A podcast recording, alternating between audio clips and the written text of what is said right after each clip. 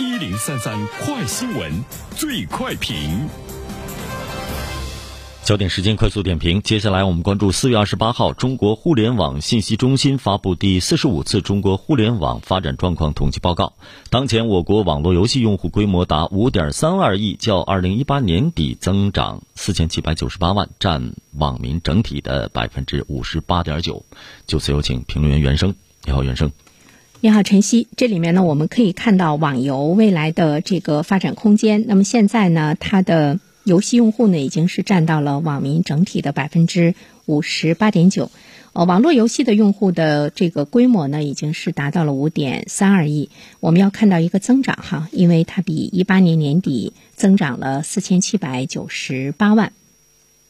还有呢，就是这个手游，手游的用户呢，也是比一八年的年底增长了呃七千零一十四万。在未来来说的话呢，它的这个增长的速度呢，还会呢来加快。网游用户和手游用户尽管人数超过了整体过半，但是我们看到市场仍然没有饱和。这就是说，未来呢，游戏厂商仍然呢是有机会来进入到这个市场的。当然，这个市场呢需要更优质的精品游戏来撬动更多的非游戏玩家啊，比如说。呃，像我就从来不玩这个网游，呃，但是如果有一天像我这样的人也被吸引进去玩这个网游了，我相信呢，它的这个市场的增长空间呢会是比较大哈。当然，这里边有一些这个优质的精品的游戏，就像现在呢，比如说大家啊比较这个熟悉的孩子们比较熟悉的王者荣耀啊，呃，这个电子竞技产品的爆发，那么不单单是在孩子们中间，在很多成年人中间，它都是呢得到了一种认可，还有呢喜欢。另外呢，像国内一些现象级的作。作品《阴阳师》啊，输出到了它的文化发源地日本。呃，据说呢，在正式上线的第一天，呃，在日本的这个有一些这个 A P P 上呢，二十四小时之内登上了免费榜的这个第一名啊。这些呢，都是我们看到的它的未来的这样一个发展空间。第二方面的话呢，其实我们要知道，全球的游戏行业依然保持着非常这个健康稳健的这样的一个呃发展。呃，那么这样的一种发展的状况呢，我国的。网络游戏行业的整体的这个稳健的发展呢，也是呢比较不错。同时呢，我们会看到社会对。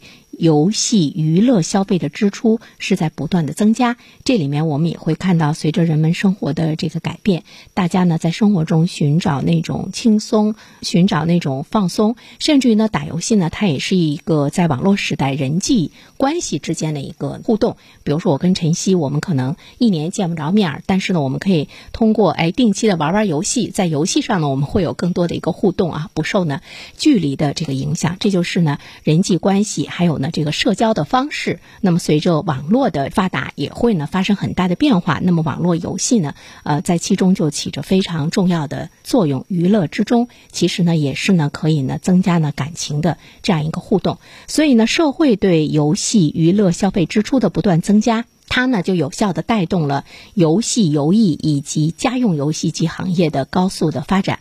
二零一九年，网络游戏行业的营业收入吧，进入到了一个平稳提升的阶段。我估计二零二零年呢，应该提升的会更快哈，因为我们现在宅经济呢是更加的突出。所以我们展望二零二零年，随着互联网大量的这样的一个数据，还有它强大的运算能力，还有深度学习的突破，未来的游戏人工智能系统的游戏智商会进一步的成长，那最终呢，它会在游戏中诞生真正意义上的一种智能的角色，就是说，它可以配合你玩游戏的人进行这个游戏的互动。这是什么概念呢？它可以真正的实现一种个性化的游戏。所以说，除了我们现在看到的呃这种游戏之外的话，未来智能人机对战系统也会为网络游戏公司的发展提供很多巨大的空间。所以呢，我们也更加期待着它美好的未来。好了，晨曦。感谢原生。